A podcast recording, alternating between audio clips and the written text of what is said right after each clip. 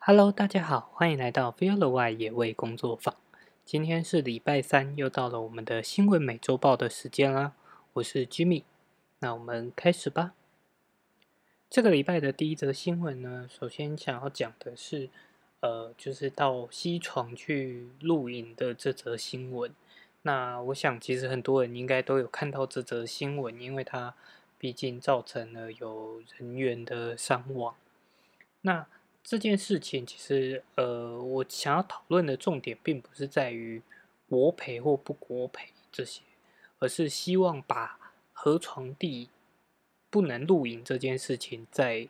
更推广、更让更多人知道这件事情。其实，像台湾的河川地。呃，应该是说河床地本来就不适合露营的原因是，虽然它看起来很平坦，可是呃，它因为你看得到平坦，然后但却没有长草的地方呢，基本上都是每一段每过一段时间，它就会有水流流过所造成的结果，所以才会没有草长出来。那如果说它是呃，就是不会有大水冲过的。的地方的话，基本上其实像台湾的植呃草本植物，其实生长力是非常强的，所以基本上应该都会被草就是草给占据。那这样因为平坦，然后又看起来空无一物，就常会被误认为说，哎，好像很适合扎营。可是因为台湾的呃山势比较陡峭，所以只要山区一有下雨的时候，其实那个水流下来的速度是非常快的，像呃我在脸书上面有看到有另外有民众他可能更早之前就去记录到的，他看到山上在下雨，然后他在下游处的地方，然后就看着水沟里的水，那其实只要过过大概呃五分钟左右，那个水就突然是暴涨起来的。那虽然说这则发生意外的事故呢，呃的原因主要是因为上游的水，呃算是水坝，他呃可能出了点意外导致泄洪，然后所以造成这这个问题。但另外一个问题的层面是，其实这个呃他们录影的这个地点也是有有规范说是不可以，就是它本身不是露营地。然后它有规范说是不得进入的，所以我想这件事情就是它的问题点其实非常的多。那我觉得我们这边先不去争论到底对与错的问题，而是希望让更多人知道说，其实呃，如果喜欢露营，可以选择更多更好的环境。那。但呃，露营地有另外一个问题是，其实像这几年因为露营活动的兴起，所以导致很多的浅山环境也都被开发成露营地。那开发成露营地的话，就要看开发的业主他的呃，就是想法是怎么样。因为有些有些就是开发的，就是露营地的营业者，他会觉得说他不想要那么。常去，譬如说除草啊或什么，所以他可能是直接用水泥就把整个区域给就是水泥化了。那对于环境的影响其实非常大。那除了呃栖地破碎化的这个问题，另外一个还有就是露营地的排水的问题。因为其实露营呃以这样子去露营地的露营，通常大家还是走一个比较方便的路线，就是。它可能还是会带很多，会造成呃污水啊或者什么的。那有一些露营地，它的建设其实并不是那么的完善的，所以它甚至没有污水处理，就会变成说你的洗澡水或者是一些其他脏的水会直接被排到溪流或者是附近的泥土地而造成污染。好，这是。关于呃露营的这件事情的的介绍，好，再来呢。第二则新闻是在呃，台新在台北市的花博公园，在十三号晚间，就是发生了一起呃比特犬咬死了贵宾犬的事件。那这件事件其实就是是在深夜的时候，然后比特犬的主人带带着比特犬出去散步，但是他并没有呃系牵绳，然后也没有戴面罩，就是没有帮狗狗戴上口罩，那所以就呃在遛狗的时候，可能就不小心发生了这样的意外。那虽然事主他是说他以前呃这只比特犬以前都没有攻击过其他的，就是其其他狗，但是意外还是发生了。然后因为这起意外，所以台北动保处就呃表示说，依照就是动保法规定，比特犬等六种就是比较凶猛、有攻击性的犬。犬类的话，它在出门的时候是必须要必须要有呃成年人伴同，然后要系一点五公尺的链绳，那就是犬只要佩戴散散热透气面罩。那如果违反的话，就会依照动物保护法裁罚饲主三万元以上十五万元以下的金额。那其实这件事情，我觉得。但第一个是，呃，你要本来事主就应该要负起这个责任。那只是我认为说，动保法的规定里面，它其实就是规呃，只规定了说，哎，六种具有攻击性的犬只，就是的品种才呃才有规范说必须要呃系上牵绳。我觉得这这件事情是不太。不太对的，因为基本上，呃，我们这几年也遇到很，应该不是说遇到，而是有听过很多，就是民呃大家的诉求，就是一部分的人的诉求是，其实你本来宠物外出就一一定要系上牵绳，因为你没有办法完完全全的掌握住你的呃宠物的状态，那他也没有办法为自己的。行为负责，譬如说，有时候他可能跟别的狗玩玩起来，玩的比较疯的时候，突然跑到马路上而造成车祸话，那这样子到底就是在责任上面，事主是不是也应该要负起一定的责任？所以，对于这则新闻，其实我第一个想要讨论的点是，其实应该是所有的犬只，你只要外出都应该要系上牵绳。那什么样的环境可以让就是呃狗狗比较自由的活动？其实都应该要去就是有有围网的呃，就是宠物公园里面，或者是嗯，我其实不太确定这样到底好不好。就是如果说你是范围比较大的公园的话，也许可以讨论怎么样做可以让让狗是。就是让宠物有比较多的自由，但问题就在于说，问题就在于说，嗯，如果它是一个不是就是专门的狗狗公园的话，其实你没有围网的话，其实都还是有意外发生的可能。但这部分我觉得可以在就如果真的有发展到这一步，其实是可以更做更多讨论，但是。就是我觉得，呃，大部分就是还是希望推广出去啊。就是你带带宠物出门都系上牵绳，是不管是对于宠物或者是对于周围的人都是比较好的的安全保障。那如果你真的确定说，哎，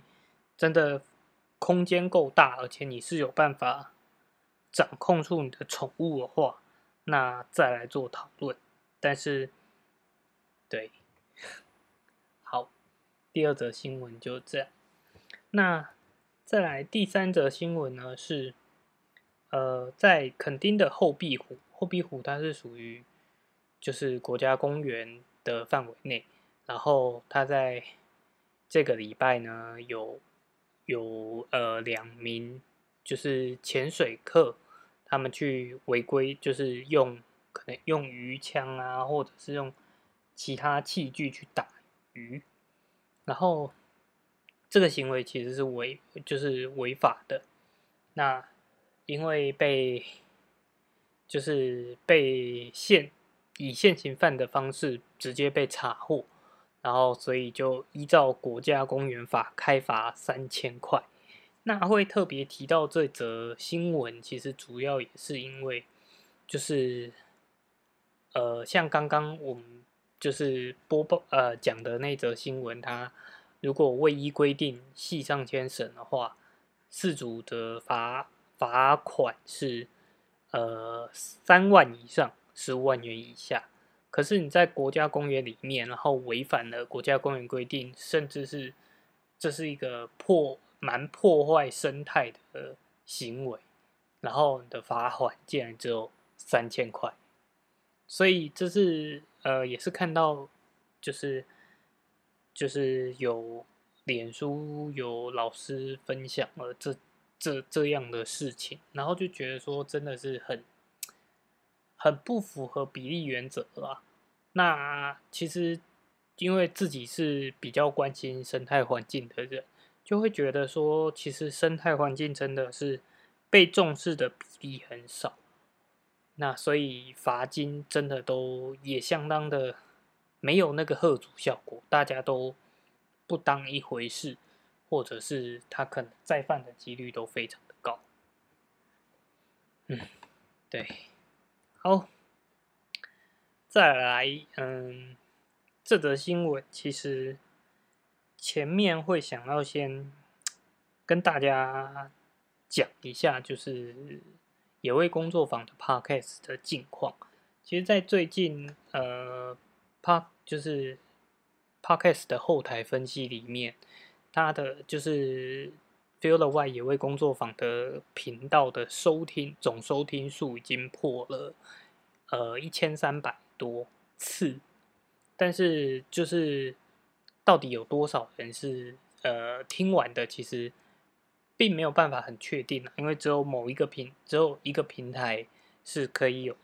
就是知道这个就是到底有多少人听超过三十秒以上。那其实听超过三十秒以上的次数相当的低，所以很多人可能也都是来听听就。听听看，然后就就就就就关掉了之类的。好，那只是它还有一个地区的分别。那在这几个礼拜来，其实呃，聆听次数不断的增长的一部分原因，是因为有呃突然增加了蛮多的中国的听众跟美国的听众。虽然美国的听众，我蛮好奇说，哎，怎么会？点进一个就是中文的 podcast，但他们可能也是看了就是英文的标题 feel why，然后觉得哎，可能有兴趣想要听听看，但我也不确定他们中文有没有真的有听懂，还是就哦听了是中文的就关掉了，也不知道。但是中国跟美国这就是这两边的听众数目是增加许多的，包含像中国的听众可能有。呃，五百多五百多次聆听数吧。那只是我也蛮好奇，是诶，为什么中国的听众会对就是 Feel the Y 野味工作坊有兴趣？因为其实蛮大部分在讨论的东西都是还是比较台湾地区性的生态议题啦。好，那虽然有很高比例的呃中国听众。对，但是这则新闻我觉得还是非常的有需要播报。那其实呃这一则新闻会跟我的标题下的比较有关联，就是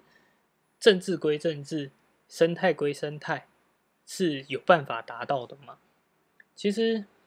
应该是说很多呃在以往我们都会觉得说。能够不要去牵涉到政治层面的问题，会对于你要做不管任何事情，其实都有比较好的帮助，因为只要牵涉到政治问题，问题呃，你要做的事情可能就会复杂化。但实际上是政治，就是这几年也常常听到的标语，就是政治它无所不在，所以你根本就没有办法避开谈论政治这件事情。好，那这则新闻呢，主要就是中华鸟会，它呃，在一九九六年的时候，其实就已经是国际呃国际鸟盟的会员，那一直以来也都以中华鸟会这个名称在就是里面当做成员，但是在最近，因为中华呃国际鸟盟他们希望。就是呃，中华鸟会在中文名字的部分，然后去做更改，而且呢，还要求说要要就是签署一份文件。其实这份文件我觉得也蛮，等下再细谈内容。然后其实在这二十几年来，呃，中国际鸟盟都一直有在要求中华鸟会要更改英文名字。那中华民国野鸟学会，他们其实在英文名字上也很呃很尽力的去琢磨，所以也都修改很多次，就可能修改，然后通过，然后过了几年，哎，又被提出来说，哎，我觉得还是不能用这个名字，然后又在修改。对，所以其实英文名字做过很多次的修改。那我觉得中华就是中华鸟会他们会做。就是会愿意去做，呃，英文名的修改也是，就是其实他们并不想要很很去牵涉到政治层面的问题，就是他们会觉得说，他们想要做的是就是鸟类保育的部分，那没有必要因为政治因素的关系导致导致没有办法去。去做把鸟类保育这件事情做好，我觉得在英文名上面其实是就是一个容忍的范围内，就是在中华鸟会他们的容忍范围内。那这二十年来其实一直不断的就是有英文更改嘛。那最近这次是要求更改中文名字，然后而且还要承诺签署说未来不可以就是呃不可以。有任何不管是促进或者是倡导，就是呃中华民国的合法性及台湾脱离中国独立的文件，然后而且还不可以就是未来不可以参与由台湾政府全额或部分资助的相关活动。那这件事情就很荒谬啊！就是中华鸟会它是一个在台湾的。呃，组织，然后你要他以后都不能参与台湾政府有呃任何补助资助的活动，然后也不能把就国际鸟盟的名称或标志使用在就是这样的活动，或者是任何有标示中华民国国旗或者是其他的的媒体上面的话，那我我就是我其实不太明白他们希望中华鸟会。要要怎么做？那呃，这当然一部分是，就是反正牵扯到政治的部分，其实我觉得会有各式各样不同的声音出来啊。就是可能有些人会觉得说啊，你中华牛会自己一开始就要让人家觉得你很软啊，所以人家才会呃持续的要你更改名字啊什么的。好，这些姑且都先不谈，就我们先不谈那么政治层面的问题，而是就是这一次的这样的更改，其实就像我刚讲的，他要一个在台湾的组织，然后不能参与台湾有资助的任何活动的话，那他要如何生存？其实，所以这是一个很很诡异的呃的文件。就你怎么会特别提出了这样子的文件？所以你说要论政治性，其实反而是要中华鸟会来签不好意思，签这份文件才是感受得到很浓厚的政治动机。那这个政治政治动机的背后，其实我们也不能断言说，哎，一定是中国施压或者是什么。但是，但是只能讲说是国际鸟盟他们呃比较希望靠中国一点，就是他们比较希望去接受呃。中中国他们的就是，譬如说一个中国的的这个概念或什么，因为其实网络上也搜寻得到，在中国那边也有媒体报道，然后它里面就提到说，哎，像发生这种事情，然后台湾政府就会怪罪说是中国打压，那呃，他的后面就提到说，呃，不是去去。去注注意到，呃，而不是去正视说，在世界上已经大部分的国家都认同了一个中国这件事情。可是我觉得，呃，就是世界上到底是不是认同一个中国这件事情，其实是还没有一个正确答案的。就是其实这件事情是要。会有呃，就还有更多的议题可以讨论的。好，呃，我觉得这部分就 对，就是其实很难很难站在一个当讨论到政治的时候，就好比其实像网络媒体很多。也看过其他的，不管是 YouTube 什么，会去提出说：“哎，你你不能那么的具有立场。”可是每个人发表的意见本身就有他的立场存在。那我觉得在政治部分，我自己有我自己的立场，但是我觉得我们毕竟不是一个在宣传政治理念的的的的的节目嘛，所以这部分我就不再多提，只是。就是我刚刚最前面提到的，我们都希望说，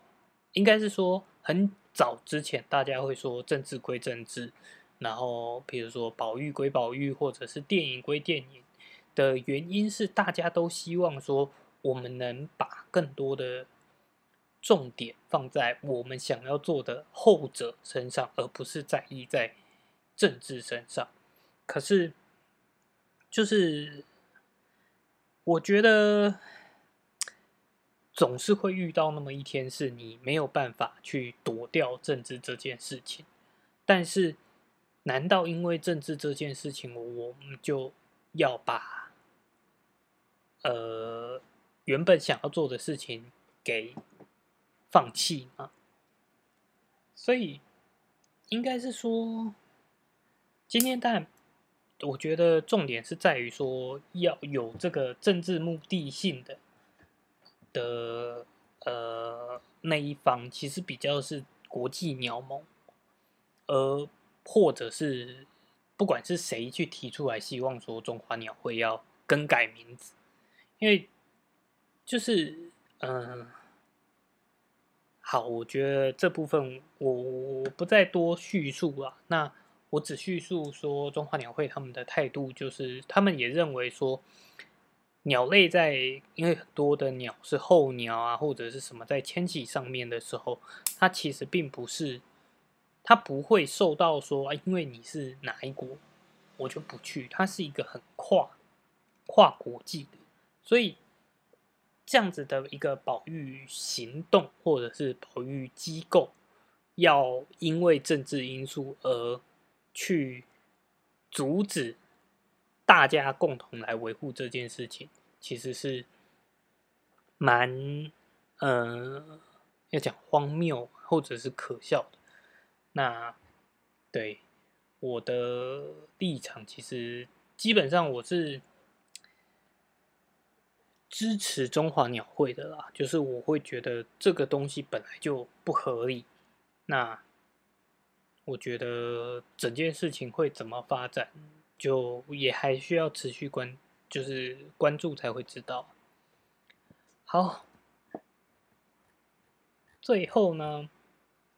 跟大家分享一个活动的讯息，就是在呃林务局在二零一七年的时候就已经会在华山，就是华山文创园区举办一个森林市集。那今年是第四年了，然后在今年的九月二十五号到二十七号。在华山的中央艺文公园跟西艺馆会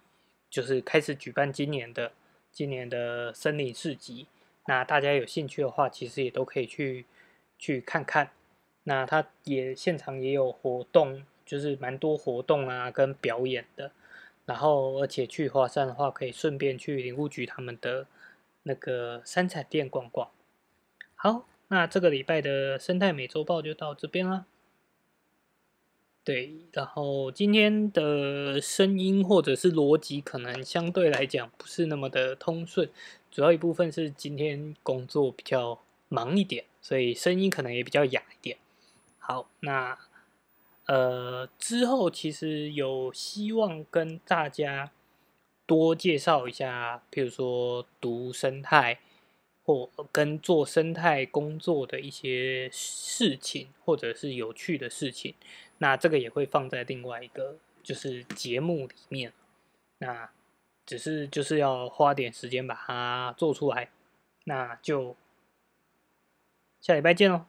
拜拜。